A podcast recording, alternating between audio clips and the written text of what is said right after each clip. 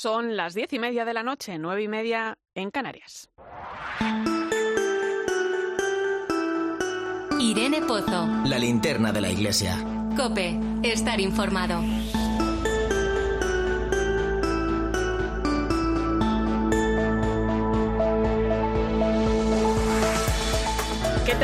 ¿Cómo estás? ¿Cuántas noticias llenan estos días los medios de comunicación? Desde luego, la guerra en Ucrania abarca gran parte de la información que se recoge en ellos. No es para menos. Europa mira a Ucrania y son muchos los testimonios que llegan de un lado y de otro. Familias que huyen, muchas que se separan para poner a salvo a mujeres, niños, otros regresan para luchar por su patria. La despedida es dura. ¿Hasta cuándo esta locura? Este miércoles de ceniza en todo el mundo se rezó por la paz, la oración en medio de un mundo que implora el fin de la guerra. Jornada de ayuno y oración en el inicio de una cuaresma que nos viene a recordar que es posible un cambio de rumbo. Como decía el Papa Francisco, en este día comenzamos esta cuaresma con espíritu de penitencia y oración. La paz en el mundo comienza siempre con nuestra conversión personal, siguiendo las huellas a Cristo. Es cierto, la cuaresma es una oportunidad de conversión para mirar y caminar por el mundo de otra manera. Es un tiempo de renovación interior y la oración hace que esa preparación, ese camino, no sea algo insolitario, porque hay mucho por lo que pedir, muchos a quien acompañar y muchos corazones que tocar. Es un buen momento para acercarnos a Dios, ese Dios, como recordaba el Papa, que es paz y no guerra, que es el Padre de todos, no solo de algunos, y que quiere que seamos hermanos y no enemigos. Bienvenido a la linterna de la Iglesia. Te saluda Irene Pozo en este viernes 4 de marzo.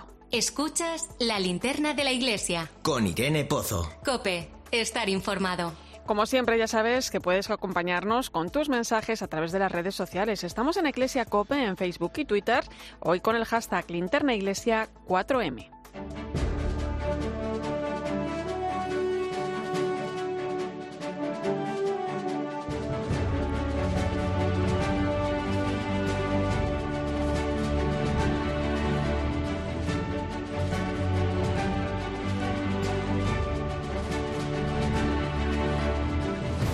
Repasamos a esta hora las principales claves de la actualidad de la Iglesia. Lo hacemos con la compañía de Nacho de Gamón. Buenas noches, Nacho. Buenas noches, Irene. Comenzamos este repaso hablando de la situación en la frontera sur de nuestro país, donde desde ayer se están produciendo diferentes saltos a la valla fronteriza que separa Marruecos de Melilla. Diferentes instituciones de la Iglesia se han pronunciado sobre estos sucesos, Nacho. Por ejemplo, la Conferencia Española de Religiosos, la CONFER, ha lanzado un comunicado en el que asegura que todas las vidas cuentan, sin importar el lugar donde se haya nacido, y aseguran que los estados y la Iglesia, en su conjunto, no pueden rendirse ante la tarea de evitar las guerras entre los pueblos, ni cerrar las puertas, alzar muros y rechazar con violencia a las personas que llegan a los territorios. Por su parte, el Servicio Jesuita a Migrantes ha reclamado que se cumplan los derechos de quienes saltaron la valla en Melilla, que cifra en unas 850 personas procedentes de países subsaharianos. Y el Obispado de Málaga y su Caritas Diocesana, a donde está circunscrita la ciudad de Melilla, señalan que como cristianos no pueden mirar para otro lado ante los miles de africanos que huyendo de la guerra, la miseria y la violencia tratan de alcanzar el territorio español y exigen que se cumplan los protocolos de protección internacional antes de repatriarlos. Además, la Iglesia en España se está volcando en la ayuda a Ucrania. Hace un rato hemos sabido que la diócesis de Tarazona ha firmado un acuerdo con el ayuntamiento de la ciudad aragonesa por el que se compromete a acoger a refugiados ucranianos en las instalaciones del seminario y del colegio diocesano. Además, son varias las instituciones que están trabajando para hacer llegar ayuda humanitaria al país en conflicto, Nacho. Por ejemplo, desde Caritas Española, que trabaja en Ucrania desde el año 2010, está apoyando a todos los proyectos que ha lanzado Caritas Ucrania y las Caritas de los países limítrofes través de donaciones, como nos cuenta la secretaria general de Caritas Española, Natalia Peiro. Hemos abierto una campaña de emergencia para comprar en los países limítrofes esos materiales que puedan ir necesitando las personas que van acudiendo a los lugares seguros que Caritas está proporcionando allí. Por su parte, Ayuda a la Iglesia Necesitada también ha lanzado la campaña Empieza la guerra, la Iglesia se queda de apoyo a los cristianos ucranianos. La Fundación Pontificia quiere destinar un millón de euros a la Iglesia en Ucrania para que continúe asistiendo a los cristianos de Ucrania, como explica el director de ayuda a la Iglesia necesitada en España, Javier Menéndez Ross. Para sostener a las personas que están más involucradas en ayudar a todo el mundo, pero sobre todo en mantener la fe, que son los más de 4.800 sacerdotes y 1.350 religiosas que han optado clarísimamente por quedarse allí por no huir y por estar dando fe y esperanza y todo lo que necesiten, tanto material como espiritualmente, todo el que se haya tenido que quedar en las poblaciones de este país. Pues son campañas que continúan abiertas, con las que se puede colaborar a través de las webs caritas.es y ayuda a la iglesia necesitada.org. También te cuento que Escolas Ocurrentes ha puesto su granito de arena para lograr la paz en Ucrania. La Fundación Pontificia organizó el pasado miércoles en ciudades de todo el mundo la iniciativa Carpas por la Paz. Y en Madrid la carpa se situó en la céntrica Plaza de Colón junto al Olivo de la Paz que Escolas plantó en 2015. Cientos de personas, entre ellos decenas de jóvenes, dejaron un mensaje de paz en la carpa. Entre entre ellos el arzobispo de Madrid, el cardenal Carlos Osoro. Yo soy obispo de todos los ritos orientales en España y por tanto soy obispo de los ucranianos y veo el gran sufrimiento que están teniendo los que viven aquí en Ucrania. Están viendo lo que les está pasando o viviendo sus padres, sus hermanos, sus sobrinos o sus hijos, que algunos los tienen allí. Un pueblo que sufre el sinsentido que tiene el luchar y el matarnos unos a otros.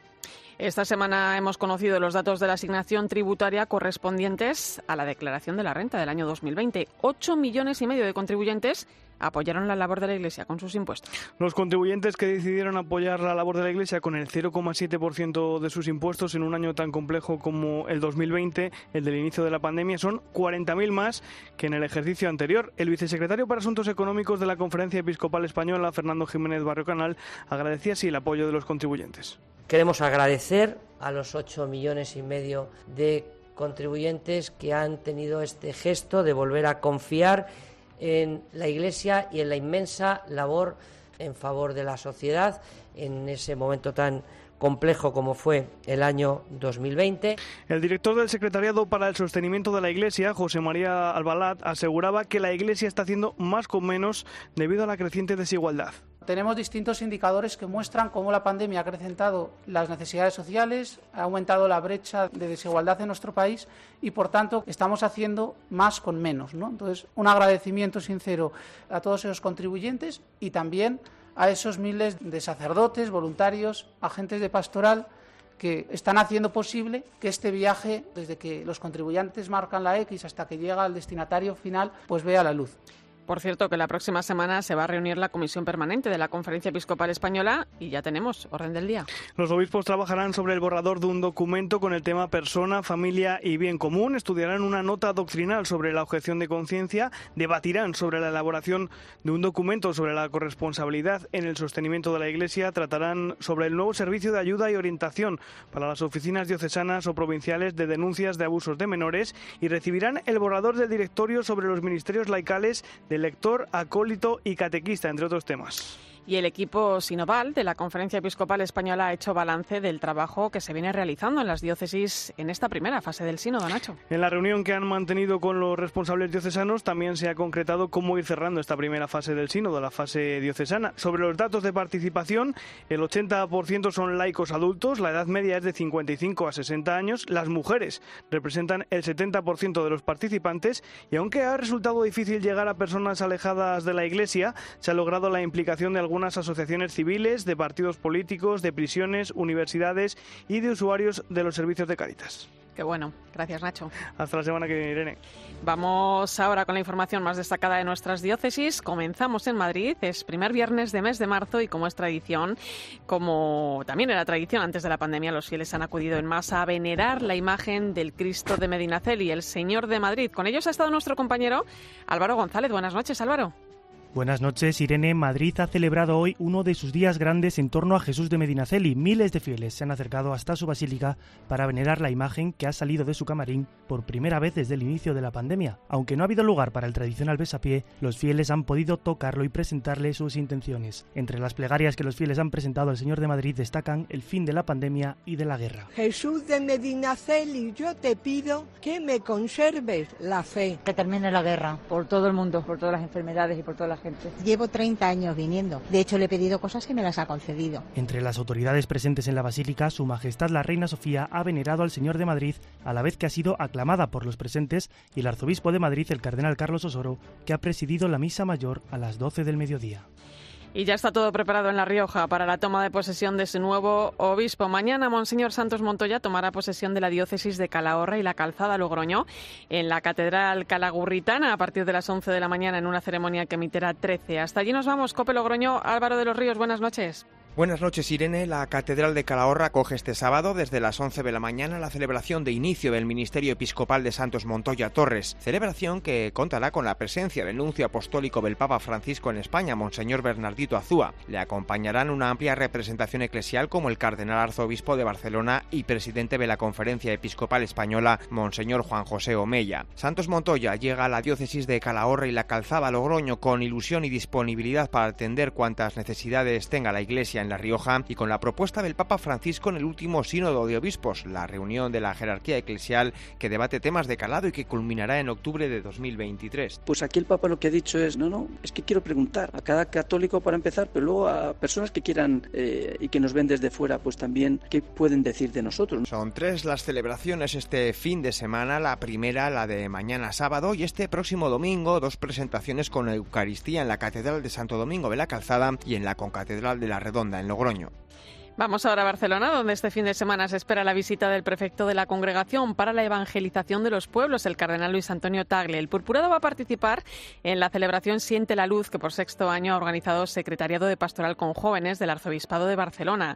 Eso será el domingo en la Basílica de la Sagrada Familia. Antes, mañana sábado, el también presidente de Caritas Internacional pronunciará una charla sobre acoger y acompañar en un mundo cambiante a las diez y media de la mañana en el Auditorio Forum del Centro de Convenciones Internacional de Barcelona. Y nos vamos a Ávila. Ya conocemos los principales detalles del año jubilar teresiano que se va a celebrar a partir del próximo 12 de marzo. Unos detalles que ya nos trae Auxi Rueda, delegada de Medios de Comunicación Social de la Diócesis de Ávila. Buenas noches, Auxi.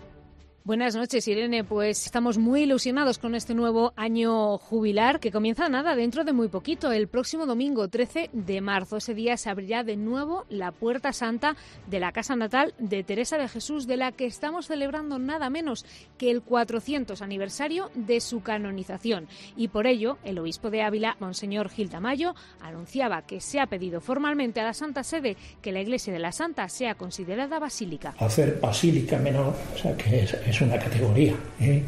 Nos va a rivalizar con la catedral. Pero eh, es un buen detalle, yo creo que es un buen regalo que lo conseguiremos de la Santa Sede. También, Monseñor Gil Tamayo ha pedido que toda la diócesis dedique un año a orar y reflexionar sobre el camino de santidad que nos enseña Santa Teresa. Un año santo que se celebra, como nos ha recordado Auxi, con motivo del 400 aniversario de la canonización de Santa Teresa de Jesús, que se celebra el próximo 12 de marzo, una efeméride que coincide con el cuarto centenario de la canonización de otros cuatro santos, San Ignacio de Loyola, San Isidro Labrador, San Felipe Neri y San Francisco Javier. Y precisamente este domingo vuelven las Javieradas después de dos años de ausencia por la pandemia. La peregrinación al Castillo de Javier está convocada para dos fechas, este domingo y el próximo sábado día 12. Esta semana el director de las Javieradas y delegado de misiones de la Archidiócesis Pamplona Tudela, Óscar Azcona, ha presentado el mediodía COPE las novedades de esta edición que estrena aplicación para el móvil y sitio web javieradas.com, un lugar de encuentro para los peregrinos llegados de toda España. Es un acontecimiento que trasciende el sentimiento navarro y que muchas diócesis que convocan especialmente también a sus jóvenes como un momento de, de evangelización, de convivencia, ¿no? Para, bueno, pues desde la figura de San Francisco Javier aprovechar para que sea un momento de fe, de iglesia, de evangelización y de vivencia cristiana, sin duda. En 2020, a causa del estallido de la pandemia, solo se celebró la primera de las dos Javieradas convocadas. El año anterior, 2019, acudieron al castillo de Javier más de 30.000 personas. Manu Torralba nos trae en el siguiente reportaje los testimonios de los peregrinos que ya están de camino para esta edición tan especial, que llevan tanto tiempo esperando, la de los 40 años. La pandemia nos está dando un respiro y poco a poco comenzamos a recuperar la normalidad. Tras dos años de parón, muchos de los principales eventos multitudinarios vuelven a convocarse, entre ellos las peregrinaciones. Siempre es especial, pero es verdad que ya echábamos de menos la Javierada, entonces este año yo voy por lo menos con mucha ilusión. Esta es Clara, una estudiante de ingeniería de 21 años que acude por quinta vez a las Javieradas. La peregrinación anual que se realiza al Castillo de Javier a 52 kilómetros de Pamplona, una divertida cita en la que surgen muchas anécdotas un año vino con nosotros un chaval que yo creo que no sabía muy bien lo que era la Javierada. Vino súper arreglado y fue justo un año que llovió un montón. Había muchísimo barro y entonces, imaginaros, con pantalones de misa se llevó muchas bromas durante todo el viaje. La última Javierada que se llevó a cabo fue la primera de las dos convocadas en el año 2020. El anterior, 2019, el último antes del coronavirus, más de 30.000 personas acudieron a este tradicional evento. Una de ellas fue Jaime, para quien las de este fin de semana son sus sextas. Espiritualmente ir a la Javierada para mí es casi como un momento de reflexionar en dónde estoy y volver a empezar otra vez. Como lo hago todos los años, esa sensación de volver a estar como antes, si estaba mejor, estaba peor y coger fuerzas para el año siguiente. Y desde Madrid llegan dos novatas a esta aventura, Clara, de 15 años, y Fátima, de 14. Por un lado, la ilusión de pasarlo bien junto con sus amigas. Por otro, la seguridad de que van a vivir una experiencia de fe que nunca olvidarán. Me ha invitado una amiga y pues me apetecía hacer este plan, que era una peregrinación que iban al castillo de Javier y que te lo pasabas súper bien y te encontrabas con Dios. La verdad que me hacía mucha ilusión eh, socializar, venir a andar hasta el castillo de Javier, aunque mi hermano fue a una, pero nunca ha estado. Las Javieradas están convocadas para este domingo y para el sábado siguiente, el día 12 una fecha muy especial porque se cumplirán 400 años de la canonización de San Francisco Javier. Por este motivo, el Papa Francisco ha concedido a la diócesis pamplonesa el Año Santo Jubilar, que se prolongará hasta el 12 de marzo de 2023. Escuchas la linterna de la iglesia. Con Irene Pozo. Cope, estar informado.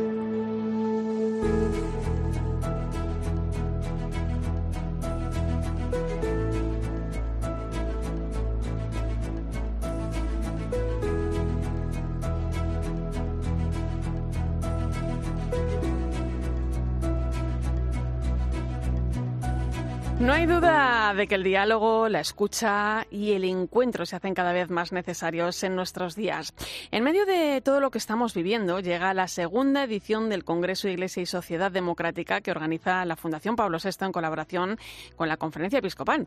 El presidente de esta fundación es el obispo de Getafe, Monseñor Ginés García Beltrán. Buenas noches, don Ginés. Buenas noches, Irene. Un saludo. Eh, don Ginés, el diálogo forma parte del ADN de la Fundación Pablo VI, ¿verdad? ¿Por qué es tan importante en nuestros días?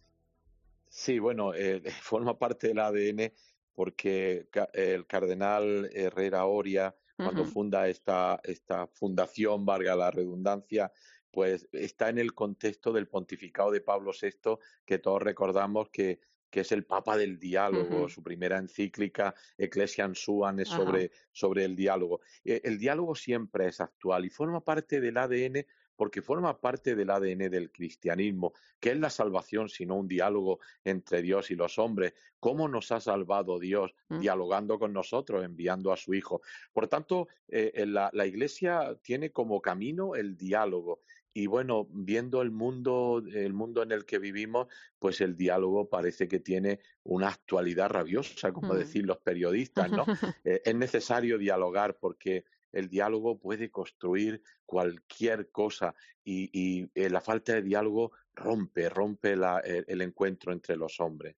Eh, llega un nuevo congreso de Iglesia, Iglesia y Sociedad Democrática, se celebra la semana que viene, los días 9 y 10 de marzo.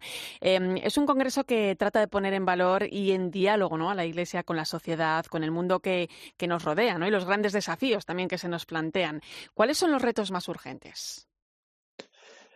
Bueno, la, Iglesia y el mundo tienen retos muy urgentes, por eso lo que quiere el Congreso es mirar al mundo que viene. Constantemente se nos está diciendo, y con razón, que estamos en un cambio de época, ¿no? Y por eso sí que hay muchos retos que nosotros queremos asumir. Por ejemplo, una nueva economía.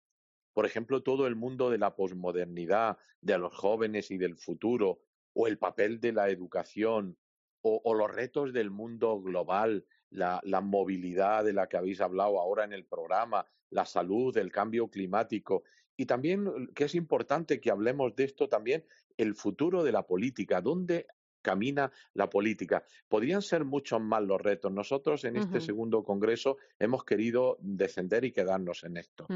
Claro, es la segunda edición de este congreso. Eh, la primera fue en el año 2018. En medio de, las dos ediciones, una pandemia, ¿no? Em, ha cambiado mucho la, la forma de mirar el diálogo, ¿no? Desde ese 2018 a la actualidad. Eh, yo creo que sí ha cambiado porque hemos cambiado nosotros. Y puesto que, el cambio eh, es nuestro, el cambio es interior, pues sí que ha cambiado el diálogo y sobre todo yo me atrevería a decir que la perspectiva de futuro del diálogo. Me parecen que son muy iluminadoras las palabras del Papa que pronunció por primera vez en esa videoconferencia a, a las Naciones Unidas, a la Asamblea General, y que él ha repetido muchas veces. De una crisis no se sale igual. O se sale mejor o se sale peor. Y después una convicción que el Papa repite, de la crisis solo podemos salir juntos. Y el diálogo, Irene, es una piedra fundamental en el caminar juntos. En este camino sinodal de la Iglesia se nos insiste constantemente en el diálogo. Y creo que este diálogo no solo tiene que ser adintra, sino que tiene que ser también con el mundo, con los que no piensan como nosotros, como los, los que no creen como nosotros.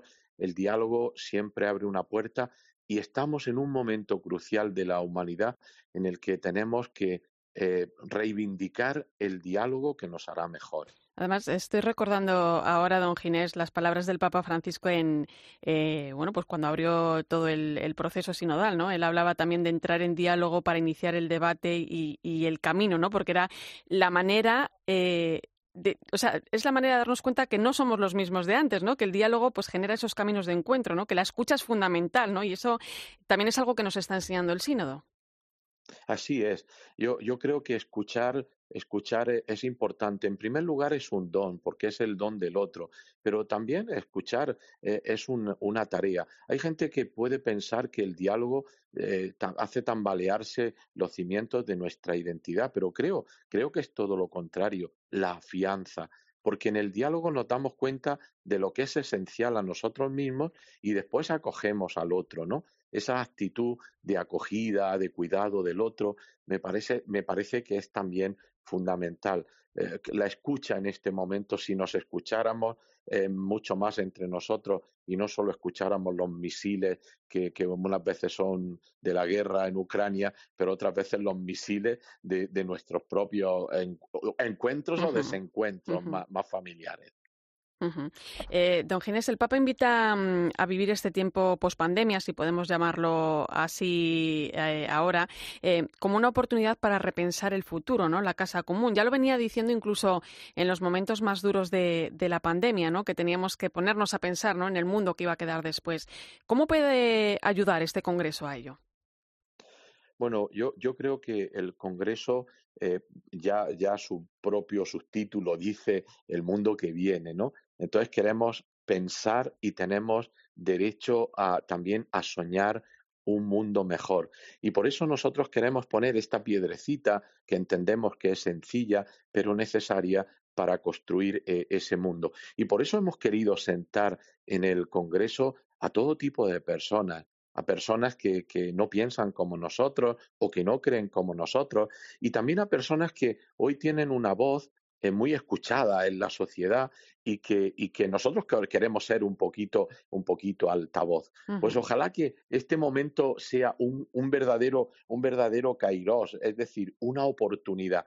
Que, que la crisis del mundo nuevo que, que está llegando y que se avecina no, no sea una tragedia, sino que sea una oportunidad. Este, este, es nuestro deseo y nuestro objetivo. Claro, que vamos a encontrar eh, en este Congreso, don Ginés, no solamente son personas de la Iglesia, ¿no? Hay también eh, personas del mundo de la política, de la economía. Eh, está claro que la Iglesia quiere dialogar, y la sociedad también, ¿no? Así es. La, Iglesia tiene una, voluntad de, dialogar clarísima y esperemos que también la sociedad. De hecho, cuando nosotros hemos trazado este programa, pues hemos encontrado casi todo facilidades a, la, hora de participar. Entonces, por ejemplo, pues por poner un, punto de, vista, ¿no? Pues en la política, eh, pues van a dialogar con el secretario general de la conferencia episcopal, pues representantes de los cuatro eh, partidos de más representación hoy en el Parlamento español, ¿no? Desde PSOE, mm, Vox, Podemos, PP, es decir, todos van a estar. Y después, por ejemplo, a mí una, una mesa redonda o una conversación más bien que me interesa mucho porque, porque va a estar formada por gente joven que hoy tiene tiene mm, gancho y no solo eso, sino propuestas, por ejemplo, eh, la mesa redonda o, o la conversación sobre jóvenes y futuro, donde estará Ana Iris Simón o estará Diego Garrocho o Amalia Valcárcer, ¿no? Un unos filósofos, una periodista y, y la economía, donde, donde habrá personas relevantes, también en esa mesa redonda, pues Yolanda Díaz, la vicepresidenta segunda del gobierno, el vicepresidente de la COE, participará también el secretario general de, de UGT y el obispo de Bilbao, que es también experto en economía. Y junto a eso también eh, van a ir van a ir entrando a través de, de vídeos, ¿no? Van a ir entrando personas de la calle, personas que, que, que, que son de algún modo la- los que los que viven en ese mundo de la enseñanza, de la economía, etcétera, etcétera. Ujú. Por lo tanto, también dirigido a todas las personas que tengan interés y que, y que quieran unirse a este congreso. Recordar que aunque se celebra de forma presencial en Madrid, los días 9 y 10 de marzo también se puede seguir de manera online, registrándose a través de la web fpablo6, fpablovi.org. Un congreso tan importante como necesario. Monseñor Ginés García Beltrán, obispo de Getafe, presidente de la Fundación Pablo VI, muchas gracias y allí nos vemos. A ti, Irene, siempre muchas gracias y allí nos vemos. Un abrazo, un fuerte abrazo. Igualmente.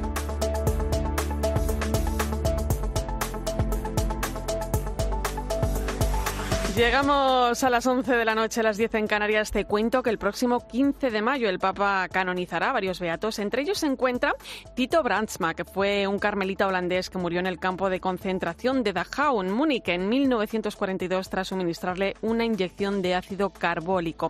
Enseguida vamos a conocer un poco más de la vida de este sacerdote. Recuerda, estamos en Iglesia Cope en Facebook y Twitter, hoy con el hashtag Linterna Iglesia 4M.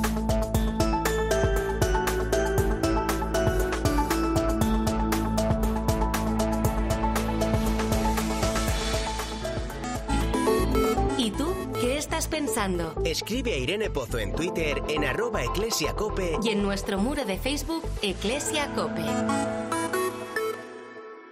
Usted imagínese un segundo que en su ciudad comienza a caer esa lluvia de misiles. ¿Usted qué haría? ¿Dónde iría? ¿Se iría de la ciudad? La radio es más radio cuando nos escuchamos. Uli es ucraniana. ¿Cómo está su familia? Se agrava cada vez más. Hace unos días, ¿tú te podías imaginar que ibas a tener que coger las armas para defender a tu país? Nosotros estamos armados aquí. Estoy en la estación de Zemsliv. Este es uno de los puntos de la frontera de Ucrania con Polonia. Y esto está desbordado. Nací y crecí en Ucrania.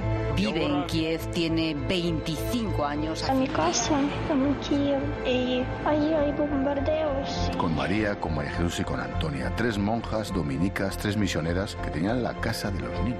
Han tenido que abandonar la casa. En su furgoneta viajaban otros españoles, una familia. con Y niños. este niño, cuando llega y ve tanta gente, dice, papá, ¿y va a haber camiones para todos? Carlos Herrera, Ángel Expósito, Pilar García Muñiz, Pilar Cisneros, Fernando de Aro. Están más cerca de ti. Muchas gracias por vuestro ánimo que nos estáis dando para ucranianos. España, sois los mejores. La Fundación Pablo VI te invita los días 9 y 10 de marzo al segundo Congreso Iglesia y Sociedad Democrática, un espacio de encuentro de la Iglesia con la política, la economía, la cultura, el pensamiento, la ciencia o la sociedad civil sobre el mundo que viene, con la participación del cardenal Juan José Omeya, la ministra de Defensa Margarita Robles y numerosas personalidades de la Iglesia y la sociedad. Todo en el auditorio de la Fundación Pablo VI de Madrid. Infórmate en el 91 514 1705. Escuchas la linterna de la iglesia. Y recuerda, la mejor experiencia y el mejor sonido solo los encuentras en cope.es y en la aplicación móvil. Descárgatela. A ese dolor de espalda que te fastidia el fin de semana. Y a ese dolor de cabeza que pone a prueba tu paciencia, ni agua. Ibudol es el primer ibuprofeno bebible en formato stick pack para aliviar el dolor rápidamente, con agradable sabor y sin necesidad de agua. Al dolor, ni agua. Ibudol tenía que ser de Kern Pharma. Lea las instrucciones de este medicamento y consulte al farmacéutico. Un día qué alegría, Guinamar me descubría ese pulpazo, qué gustazo, gallega o plancha, a mí me engancha.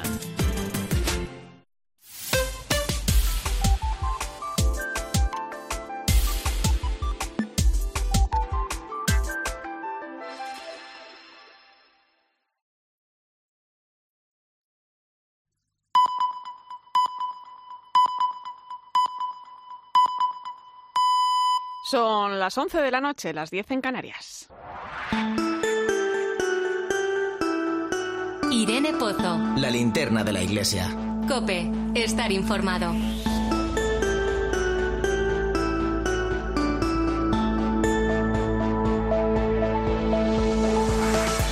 Como cada viernes a esta hora, nos vamos hasta el Vaticano. Allí está nuestra compañera Eva Fernández. Buenas noches. Muy buenas noches, Irene. Eh, Eva, ¿qué viaje tan esperado se ha anunciado esta semana? El Papa Francisco visitará República Democrática del Congo y Sudán del Sur. Por fin, ¿eh? por fin, por fin eh, se va a realizar este viaje tan deseado por el Papa eh, sobre el que ha hablado en tantas ocasiones. La Mm. primera etapa será la República Democrática del Congo, del 2 al 5 de julio, y después se trasladará hasta Sudán del Sur, el país más joven del mundo, por cuya paz y por cuya reconciliación ha trabajado tanto el Papa, ¿no? Hasta el punto de conseguir que el gobierno y la oposición, que no se podían ni ver entre ellos, viajaran a Roma en 2019 para realizar un retiro. ¿eh? Es que lo, Sí, lo sí. estaba recordando Sí, para estos días y dices, es que es algo increíble, ¿no? Un, un retiro en el que reflexionaron sobre la situación a la que la guerra estaba llevando a su país. Y fue entonces cuando el Papa realizó ese imponente gesto de besarles los pies sí, a sí, todos, sí. Pidiéndoles de corazón que mantuvieran la paz. Una imagen que desde luego es imborrable, Sí, ¿no? sí, sí, sí, sí, sí. Y aunque mm, más adelante conoceremos los detalles del viaje, sí que sabemos que en el Congo visitará las ciudades de Kinshasa y de Goma y en Sudán del Sur la capital Yuba. Va a ser un viaje, Irene, eh, que va a marcar una importante iniciativa ecuménica porque el Papa no acudirá solo, mm, le acompañará el líder de la Iglesia Anglicana, el arzobispo de Canterbury, Justin Welby, muy implicado también en la paz de este país, y el moderador de la Iglesia de Escocia, que es así como llaman al representante que ellos eligen cada año, ¿no? que es. Jean Wallace. ¿no? Va a ser la tercera vez que Francisco visite África subsahariana y la primera vez que un papa viaje a Sudán del Sur, porque el Congo ya ha tenido la oportunidad de que lo visite un papa hace 37 años, lo hizo San Juan Pablo Sí, II. sí, sí. Eh, y tenemos más buenas noticias. En dos meses, canonizaciones en el Vaticano. ¿Quiénes son los, nueves- los nuevos santos? Futuros Muy santos. buena- no, no, dices los nuevos santos porque es muy buena noticia y una fecha en el calendario que hay que poner en rojo. El Sí, sí. 15 de mayo hay que ponerlo en rojo porque es que va a haber overbooking de canonizaciones en San Pedro. Es la palabra que me parece más apropiada porque con los eh, tres nuevos santos de hoy veremos subir a los altares a 10 santos. En pocas ocasiones se va a ver la fachada de San Pedro repleta de tantos tapices con las imágenes de los nuevos intercesores para la Iglesia. Va a ser una de las canonizaciones más numerosas em, de la, de la historia, ¿no? Em, eh, durante el consistorio que se ha celebrado esta mañana porque no olvidemos que el Papa necesita el acuerdo de los cardenales para elevar a los altares a los beatos. Se ha decidido canonizar al sacerdote carmelita Tito Brandsma y a dos fundadoras, María Rivier y María de Jesús. Eh, el 15 de mayo también se canonizará a Carlos de Foucault y otros seis beatos. ¿no? Como, dato, como dato curioso, me estoy acordando ahora, Irene, que, que la canonización más numerosa que ha presidido el Papa mm, Francisco eh, fue la de mm, 813 mártires de Otranto, que fueron Ajá. asesinados en 1480. O sea, es verdad que fueron a la vez todos de golpe, pero, pero realmente ha sido la más numerosa que, que ha presidido el Papa Francisco. Eh, y vamos entonces con los nuevos santos de hoy. Como sé que te acabo de escuchar y vas a tener la oportunidad de Sí, señora. conocer, vamos a tener todos la oportunidad de conocer más de cerca a Tito Brasma. Solo diremos que fue ejecutado en el campo de concentración de Dachau. En su causa de canonización fue increíble porque testificó la misma enfermera que le aplicó la inyección letal. ¿no? Y las dos religiosas mm, son María di Jesús, la fundadora de las hermanas capuchinas de la Inmaculada de Lourdes. Se la conoce como la Santa de la Mochila porque recorría Palermo puerta a puerta llevando limosnas a los más necesitados en su mochila. Y María Rivier es la fundadora de las Hermanas de la Presentación de María. Eh, la verdad es que su biografía es increíble porque desde pequeña estuvo marcada por el sufrimiento. A los 16 meses se cayó de la cama, esto le provocó graves problemas en el crecimiento, hasta el punto de que se movía arrastrándose sobre su espalda. ¿no? Menos mal que a los ocho años ya pudo andar.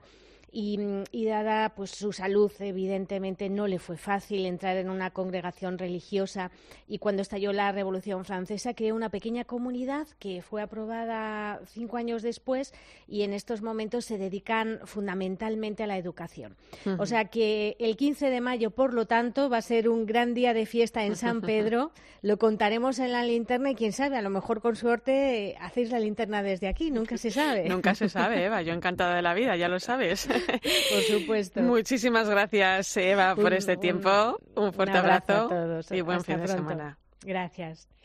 Pues Tito Bratsma, el sacerdote carmelita holandés que murió en el campo de concentración de Dachau en Múnich en el año 42, 1942, tras suministrarle una inyección de ácido carbólico. Fue beatificado en 1985 por el Papa Juan Pablo II y el próximo 15 de mayo, como acaba de contarnos nuestra compañera Eva Fernández, será canonizado por el Papa Francisco. Quien le conoce bien es el padre Fernando Millán, carmelita que además tiene algún escrito sobre este futuro santo. Don Fernando, buenas noches.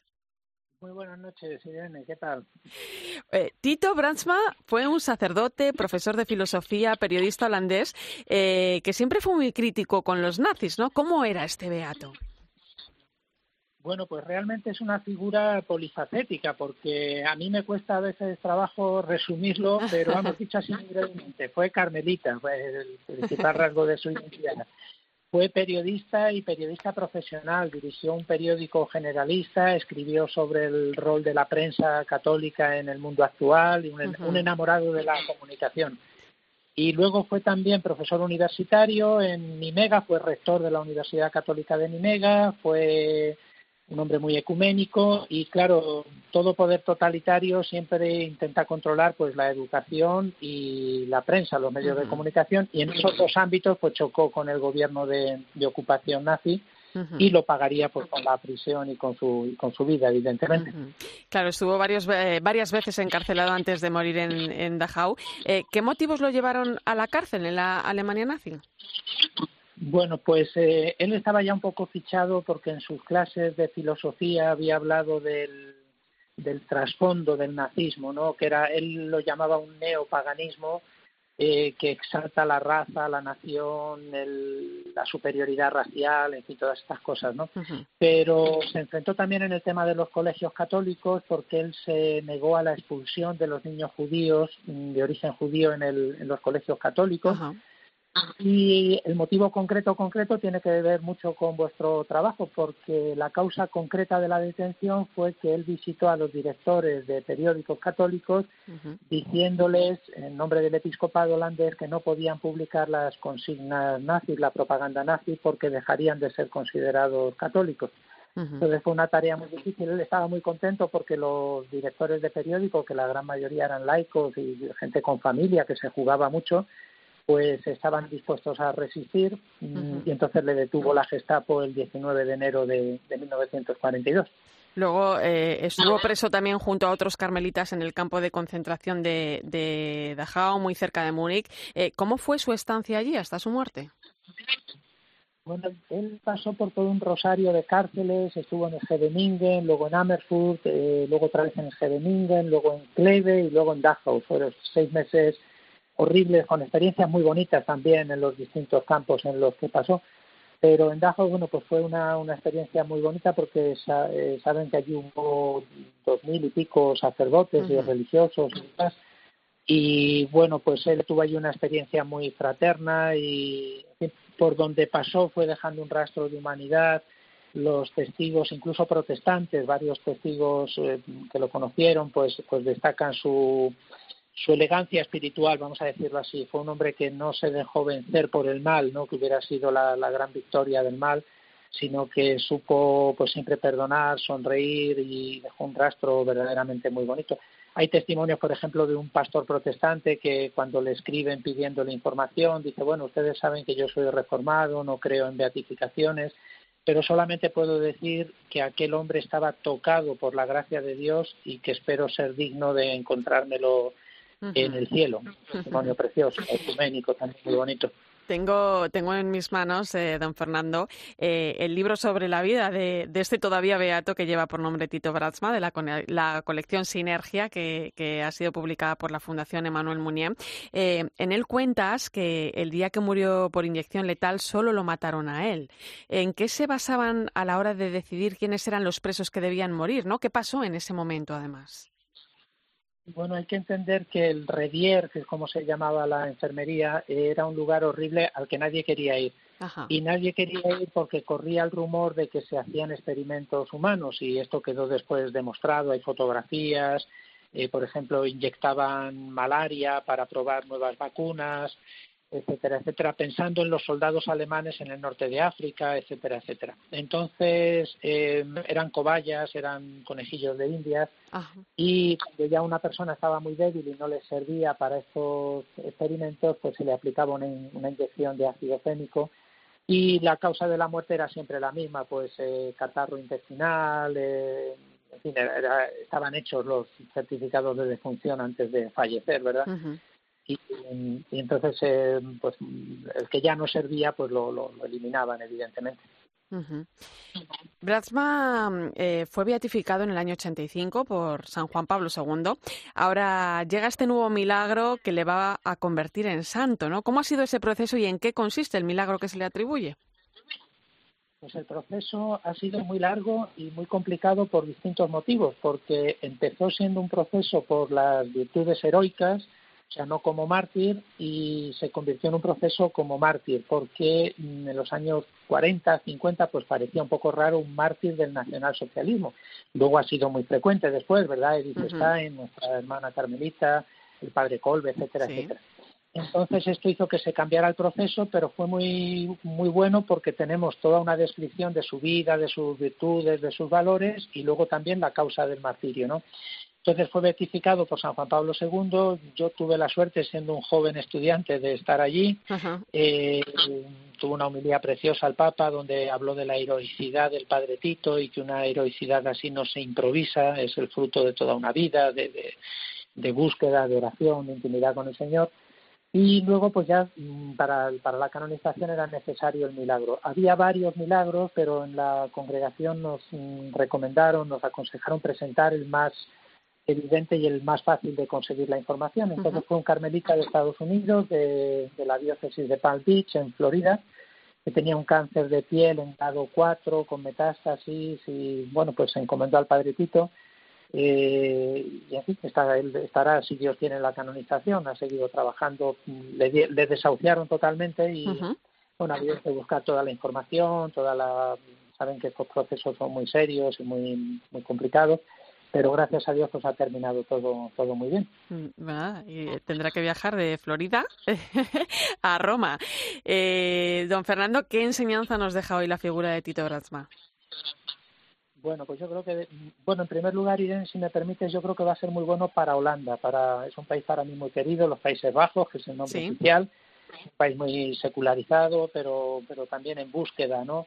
Entonces yo creo que el Padre Tito, que es un héroe nacional en Holanda, tiene dedicadas calles, trenes, etcétera, etcétera, pues, pues esto va a hacer pensar, ¿verdad? El, qué es una canonización, por qué, etcétera, etcétera.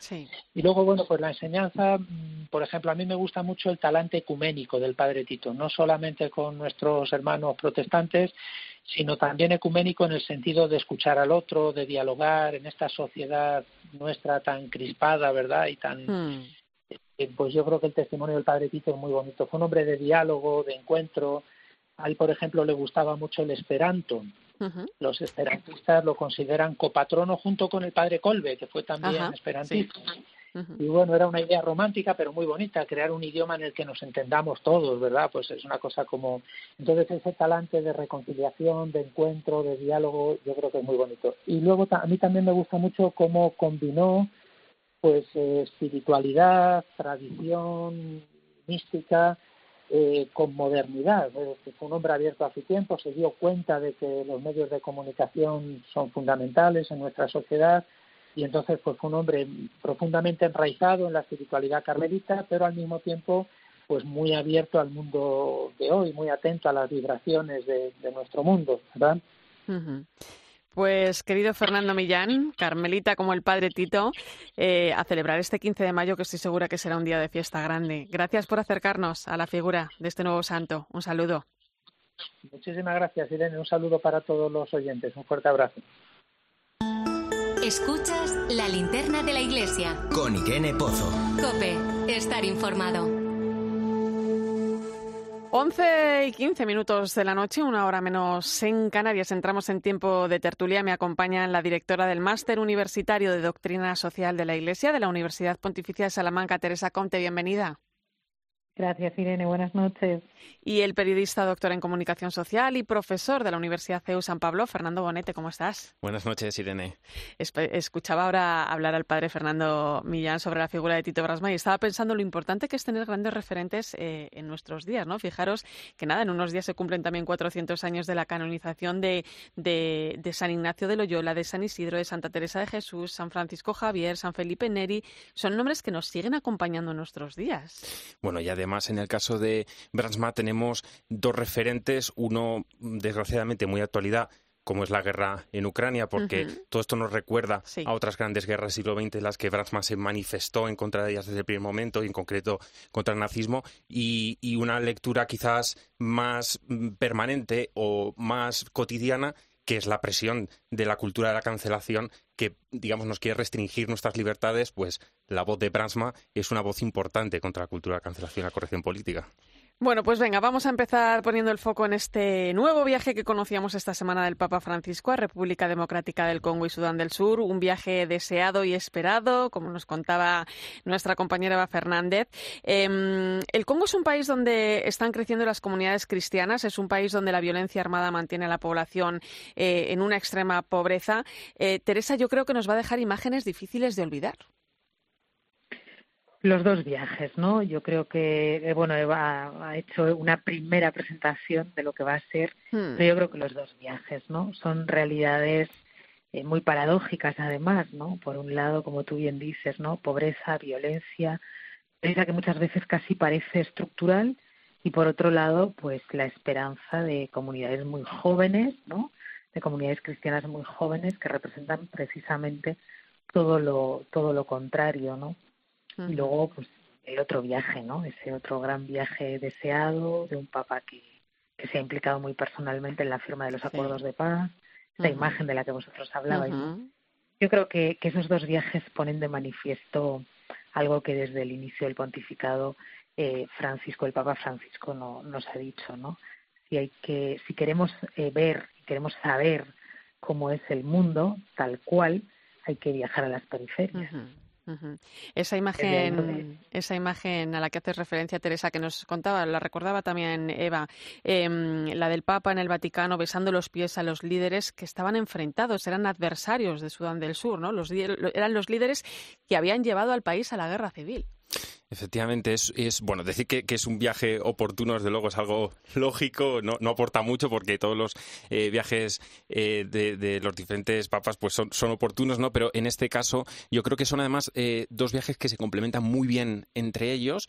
Por un lado tenemos el Congo, que tiene una mayoría cristiana, que todavía necesita, ¿no? De, de una cierta fortaleza, pero es mayoritariamente cristiano. Y por otro lado tenemos Sudán, que es mayoritariamente musulmán y, y de hecho, pues la introducción del Islam en la Constitución en los años 80 generó una guerra civil que todavía hoy se está sufriendo, ¿no? Entonces son dos viajes que en cuanto a los encuentros interreligiosos se complementan muy bien y son dos viajes que además tienen una relevancia especial en el momento tan eh, terrible que nos encontramos ahora mismo en Europa, porque eh, puede sonar frívolo, no lo digo con, frivolidad, a mí me hace gracia cuando escucho a ciertos comentaristas en la televisión decir que cómo puede ser que en pleno siglo XXI esté sucediendo esta guerra, ¿no? Eh, bueno, eh, la guerra es consustancial al siglo XXI, lo que pasa es que no nos damos cuenta que en países como el Congo, en países como, sobre todo en Sudán, la guerra es el día a día. Ya no hablemos de Oriente Próximo. Entonces, esa realidad que a nosotros, que es normal, que nos parezca. Claro, la sentimos más, cerca porque está, más está en Europa, vamos, pero, pero es, por ese motivo. Pero es cierto que cuesta asimilar eh, esa, una guerra ¿no? en el siglo XXI precisamente por esa cercanía. Eh, también en julio se producirá esa visita. Eh, no, en julio va a República Democrática del Congo y a Sudán del Sur, pero antes en abril el Papa viaja a Malta. Teresa, ¿qué se va a encontrar allí? Bueno, qué curioso, o sea, volvemos a lo mismo, ¿no? Eh, eh, nos vamos de un sitio a otro, pero es un viaje a una isla pequeña, muy pequeña, muy desconocida. Eh, de nuevo es esa imagen, ¿no? De, esos lugares pequeños a los que el Papa le gusta viajar o desde los que le gusta mirar el mirar el mundo, ¿no? Puede sorprender que después de tanto tiempo de pandemia, de no poder viajar, de tener que cancelar viajes, y este ha sido uno de los viajes cancelados, ¿no? Yo creo que estaba previsto para abril o mm, la primavera del año 20 o 21, ahora no recuerdo, pero sé que es, sé que es un viaje cancelado, pues eh, el Papa empieza viajando a lugares pequeños, ¿no? A, a, las periferias también de esta Europa, porque bueno, Malta es una isla pequeña y desconocida para la realidad eh, europea, un país de habla mayoritariamente iglesia, inglesa. Eh, creo que creo que eso nos va a permitir también descubrir eh, algo, o sea, como mundos nuevos dentro de nuestra casa, ¿no? A veces eh, hay muchas realidades europeas. Estabais hablando ahora de algo que nos está chocando absolutamente. Hay muchas realidades europeas desconocidas, ¿no? Son dos viajes que guardan una relación profunda con el centro del mensaje del pontificado de Francisco. Si en el Congo y Sudán hablamos de la periferia y la atención a las periferias, en este caso en Malta, que no es una periferia porque está aquí al lado, ¿no? está, digamos que es también parte del corazón de Europa, estamos hablando de la crisis migratoria. No olvidemos que la presión migratoria sobre Malta ha crecido entre un 80 y un 90% en los últimos dos años y que la llegada de libios a Malta y sobre todo la devolución ilegal de estos libios eh, hace que tengamos que poner el foco en cómo estamos tratando la crisis migratoria en Europa. Entonces es un viaje que también guarda esa relación de acogida del discurso de, Francisco. Es cierto que en medio de, todo esto, también de esa crisis de, y esa, el conflicto de Ucrania, eh, hemos vivido estos días de atrás dos saltos a la valla de Melilla. ¿no? Recordaba hoy la CONFER, la Conferencia de, de Religiosos de España, que las migraciones suponen un gran reto político, social y al mismo tiempo eclesial. Y qué bien que la Iglesia esté liderando esta llamada de atención porque en, cierto sentido, antes decía don Ginés en la entrevista que, que le ha realizado Irene, que en el centro, eh, en el corazón del cristianismo está el diálogo y, otro de los centros y, el corazón del cristianismo es la acogida, que, tiene en cierta manera su base en el diálogo. ¿no? Eh, también tenemos que dialogar, también tenemos que acercarnos a esta realidad que está aquí al lado y que muchas veces queremos permanecer, permanecer ajenos a ella y es bueno que la Iglesia llame la atención sobre esto. ¿no? También se están eh, poniendo en marcha ahora eh, bueno, ciertas, cierta, cierta aclamación hacia la Unión Europea para que podamos tener una política unificada para ver qué, qué, ocurre ¿no? con, con estas personas, ya no solo en España, sino en toda Europa. Em, lamentablemente tenemos también que seguir hablando de Ucrania, ¿no? La guerra continúa, los días avanzan eh, y yo os quiero pedir una valoración también eh, pues sobre cómo podemos mirar, ¿no? Desde, desde una mirada cristiana, ¿no? Ante todo lo que está pasando, ¿no? Estamos también ante una crisis humanitaria, Teresa. Sí, estamos ante una crisis humanitaria, estamos ante un desafío importante a nuestra conciencia, estamos ante dilemas graves, ¿no? Yo me gustaría poner una, la atención eh, en algo de lo que no hablamos mucho, ¿no? Yo creo que mm, esta guerra, esta invasión, porque para hablar exactamente hay que hablar de invasión y de ocupación, y, y tú pues eh, añades, ¿no? Cómo podemos mirar cristianamente. Yo creo que, que esta invasión plantea cuestiones, dilemas morales a los que últimamente no estábamos muy acostumbrados, incluso eh, solemos apartar la mirada, ¿no? La cuestión de la legítima defensa, la cuestión de la resistencia, eh, que son cuestiones fundamentales, eh, clásicas, diría yo, ¿no? O que durante muchos años fueron eh, cuestiones morales clásicas, ¿no? La cuestión de la guerra total. Creo que los cristianos tenemos que replantearnos estas cuestiones, ¿no? Cuando se produjo la salida de, Estados Unidos de Afganistán, eh, en Estados Unidos se escribió bastante acerca de, de toda la reflexión sobre la cuestión de la guerra que el pensamiento de Dorothy Day, ¿no? hablando de cómo, eh, de cómo teníamos los cristianos en esta nueva etapa que volver a pensar estas cuestiones clásicas. ¿no? Esto en España pasa desapercibido porque bueno, muchas de las cosas que pasan en Estados Unidos pasan para nosotros desapercibidas. Pero yo creo que esta cuestión está hoy en el corazón de Europa y debería estar en la reflexión eh, seria de los cristianos en Europa, ¿no? Del mundo, de, de Europa. Volver a esas cuestiones hemos creído que estaban superadas. Porque el coraje del pueblo ucraniano va por ahí, va por volver a poner sobre la mesa eh, estos temas, ¿no? que no son la simple violencia viril, eh, que seguramente el ideal que defiende el invasor, sino otro tipo de coraje. Nada, para aportar algo muy breve a lo que a lo que ya se decía, con lo que coincido totalmente. Bueno, también nos recuerda el, el poder no solo de la acción, que ya lo estamos viendo a través de Caritas Diocesana, ¿no? Como estamos articulando también desde España y, bueno, y, en toda Europa la Iglesia está ayudando con su solidaridad a lo que está ocurriendo en el pueblo ucraniano, pero también el poder de la oración, no lo olvidemos. Sí, sí, además eh, lo hemos vivido también este miércoles de ceniza en esa jornada de ayuno de oración que ha vivido una respuesta, una respuesta bárbara. Bueno, pues muchísimas gracias por vuestro análisis esta noche, Teresa Conte, un placer. Gracias a ti, Irene. Feliz noche. Fernando Bonete, hasta pronto. Un placer, buenas noches. Y nos despedimos esta semana con uno de los sonidos que te hacía llegar COPE desde Ucrania, el de Yuri Stasiuk, un sacerdote diocesano de Barcelona que volvía a su país para atender a los soldados en el frente. Tenemos seguridad que como médico les puedo salvar algunas vidas aquí en tierra, pero hay también ejemplos que nosotros no podemos hacer nada como médicos, pero última palabra tengo yo, ¿no? Y eso para mí y para todos es, muy importante. Y sobre todo con mi experiencia sé que en últimos segundos de, de vida de persona estoy con ellos y con mi ministerio les puedo ayudar Gracias por acompañarme esta noche en la linterna de la iglesia. Te dejo ahora con el partidazo de Copé y José Luis Corrochano.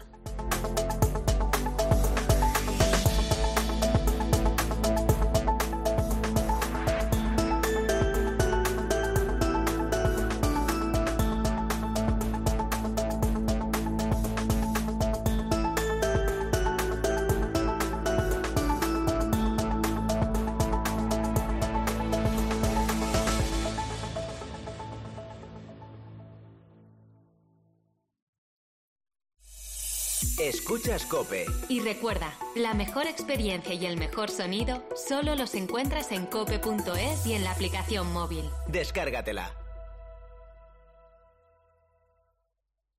¿Has probado ya fruta leche Don Simón?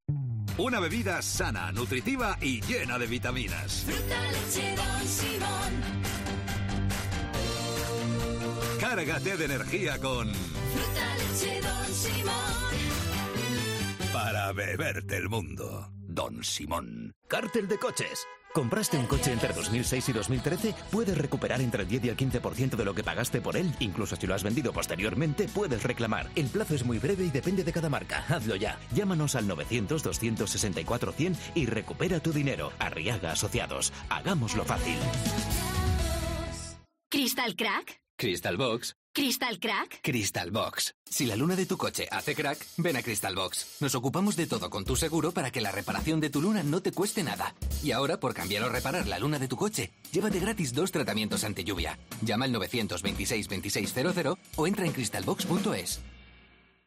Hola, soy Juan Macastaño y si me votas como sucesor de Matías Prats en línea directa, te bajo hasta 150 euros en tu seguro de coche. Pagues lo que pagues y solo por venirte. Hola, y yo soy el desconocido, y si me votas a mí, te doy desde ya lo mismo, y además, servicio de taller puerta a puerta y coche de sustitución. Cámbiate ya en lineadirecta.com o en el 917-700-700. Consulta condiciones.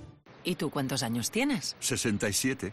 Uy, pues aparentas muchos más. Oh, gracias. Ojalá fuera más mayor. Ahora en General Óptica tu edad es tu descuento. Así que aprovecha este mes, porque cuantos más años tengas, mayor será tu descuento en gafas graduadas. En General Óptica tu mirada vale mucho. En General Óptica, tu mirada eres tú. Nuestra primera casa. Solo somos dos, pero la de cosas que tenemos. Odio hacer mudanza. Él y su fin de raquetas de tenis. Y luego dice que yo acumulo muchos zapatos. Todos estos libros por el medio. Y la librería aún sin montar con lo que nos ha costado. Y mi ropa aún en cajas.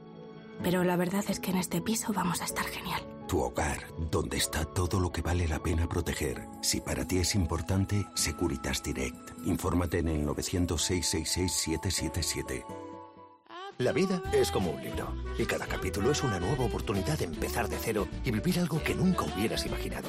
Sea cual sea tu próximo capítulo, lo importante es que lo hagas realidad. Porque dentro de una vida y muchas vidas, ahora en Cofidis te ofrecemos un nuevo préstamo personal de hasta 60.000 euros. Entra en cofidis.es y cuenta con nosotros.